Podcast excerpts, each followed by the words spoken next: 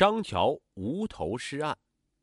一九九九年四月十三日，春寒料峭，浦东张桥镇东窑帮岸边的垂柳虽然渐次染上了嫩黄，但新叶却迟迟不见抽芽。桥渡边垂钓的村民三三两两的，或站着或蹲着，正埋怨着时下倒春寒的节气，鱼儿不咬钩。忽然，他们惊讶的发现，河帮内吞来一具被割了头颅的男性尸体，于是。大华案情立刻报到了上海市公安局刑事侦查总队，时任刑侦总队副总队长的陈富宽接报，旋即带领二支队领导保志明、史立新和侦查员火速赶到案发现场，与先期赶到的浦东刑警展开侦查。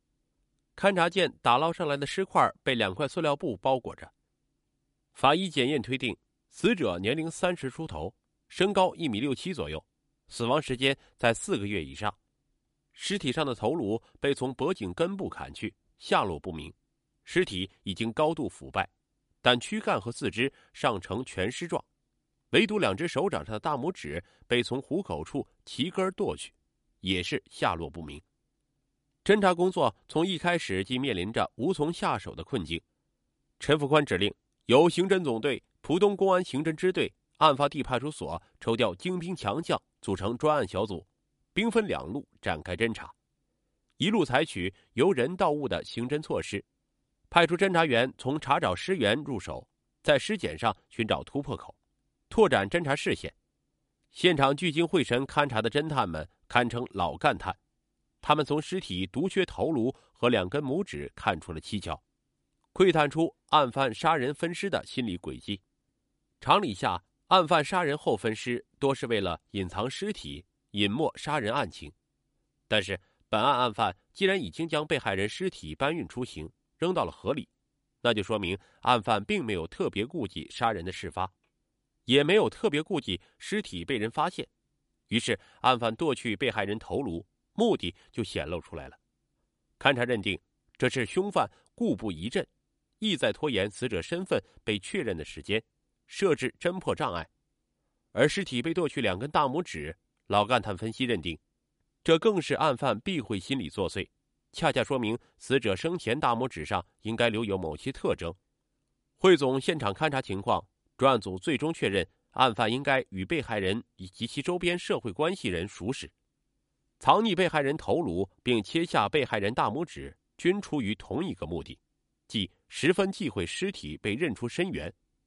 这完全符合案犯杀人后分尸藏匿、欲盖弥彰的心理轨迹。专案组据此决定，就将侦查视线高度聚焦在案犯欲盖弥彰处，侦查方向明确了，遂组织警力循着由人到物的侦查视线，重点排查四个月前失踪的双手大拇指存有特征的三十岁左右男性。另一路采取由物到人的侦查措施。派出侦查员，重点围绕案犯用于包裹尸体的塑料布、捆扎尸体的绳子展开查访工作。经过两周的努力，捆扎尸体的绳子查明了系旗杆上的专用绳。于是，专案组派出侦查员，以案发地为中心，对方圆几公里范围内的机关、学校、企事业等设置旗杆、升旗的单位展开地毯式的查访。但是，数十名刑警花了将近一个月的时间，反复查访。凡是有设置旗杆、挂旗的机关、企事业单位，都一一查遍了，就是没有发现有哪家单位旗杆绳有缺失情况。侦查工作一度陷入了困境。是否侦查思路存在偏差，由物到人的侦查路子走不通呢？专案组重新审视架构在现场勘查、痕迹分析、判断基础之上的侦查思路之科学性。经过反复梳理后，认为。侦查工作决策没有谬误，遂决定坚持正确的侦查思路，进一步增加警力的投放，将查访工作向外围扩展，重点是向距离案发地以北十公里左右的黄浦江沿岸驻泊的船舶以及修造船厂等单位延伸。专案组分析认定，该区域围墙高耸，旗杆林立，是使用旗杆绳最多的区域之一。结果证明，专案组这一招。不失为是四两拨千斤的高招。常言道：“正确的行动取决于正确的决策，正确的决策取决于正确的分析。在专案组坚强领导下，兵分两路出击的侦查员重新抖擞精神，再一次分头扑进查访工作，做继续努力。终于，功夫不负有心人，外出的侦查员们传来捷报，他们在对黄浦江畔的上海沪东造船厂走访中发现，案发现场采集到的包裹尸体用的两块塑料布、一根捆扎尸体的旗杆绳，均是该厂的生产用品。专案组指挥兵直指造船厂，侦查员视线高度聚焦此处，便衣警察如水银泻地般的潜入船厂，四处打探。四月二十六日，侦查员了解到一个极有价值的信息：装配车间一周姓工人师傅反映，厂里有一个河南来的已婚女工管中华，人长得颇有几分姿色。最近有关这个半老徐娘的绯闻被传的是沸沸扬扬的。说是管中华在家乡长期聘居的男人杨兰新找上门来了，曾在船厂门口堵着下班的管中华，死缠烂磨，吵着嚷着说管中华瞒着他打掉了肚子里的胎儿，要管中华立即跟他回河南老家去，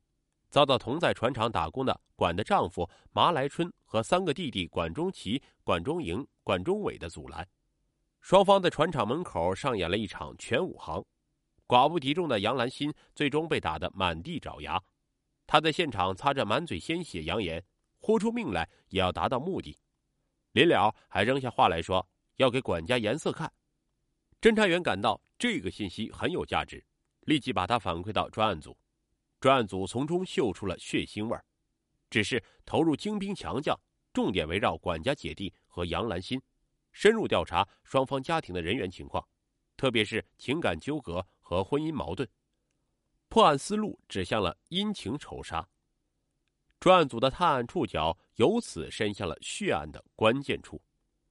侦查员通过造船厂用工档案查到管家在河南的住处，立即奔赴河南社旗县侦查。在当地警方的配合下，很快了解了管中华的家庭情况。管中华家姐弟四人，他排行老大，父母早亡。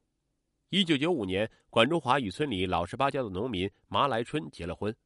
婚后，他感情不遂愿，也不专一，没多久便和当地人称“九爪蟹”的痞子杨兰心好上了，并聘居了。一九九八年，村子里沸沸扬扬的传管中华怀上了九爪蟹的孩子。挺着个大肚子在田头屋前劳作的管中华承受不了村民们指指点点，为图耳根清净。她随着丈夫、兄弟一大家子全部离开村子，奔上海打工去了。敏锐的侦查员立即对杨兰心的“九爪蟹”绰号有了极大的兴趣，刨根打探杨兰心是否有大拇指残缺的特征，当即得到警方认同。杨兰心常年在农村酗酒闹事，横行十里八乡，右手大拇指早年跟人打架时被打残了一截，故人送绰号“九爪蟹”。至此。侦破工作找到了突破点，专案组综合调查情况分析认为，无头尸体身源基本可以认定为杨兰心，遂指令在狱的侦查员设法获取杨亲属的 DNA 样本。不久，获得 DNA 比对样本的侦查员星夜兼程赶赴北京，送公安部第二研究所做鉴定。因为鉴定结果出来尚需时日，专案组为避免夜长梦多，决定来个以快制快。分兵四组，对管中华、麻来春、管中奇、管中伟四人实施传唤。四组侦查员分别连续对四人昼夜询问，但由于缺乏有力的证据做支撑，试图从四名犯罪嫌疑人口中获取证据，无异于是与虎谋皮。加之管中华等人系至亲关系，他们在作案后显然订立过攻守同盟。被审讯时，四个人采取的是同一对策。通俗讲，就是死猪不怕开水烫。这四个人对警方的任何询问，个个都是一问三不知，把头摇得像拨浪鼓一般。而此时 DNA 鉴定结果也出来了，现场无头尸体不排除是杨兰心的可能性，就是说，无头尸体可能是，但并不确定就是杨兰心。侦查工作无奈的陷入了僵局。专案组再次认真梳理侦破思路。寻找对策，分析认为，马来春及管家姐弟与被害人杨兰心之间存在因情仇杀的因果关系，无头男尸与杨兰心之间存在同一认定的可能性。在没有穷尽线索、排除嫌疑的情况下，侦查工作必须更加细致深入，绝不能浅尝辄止。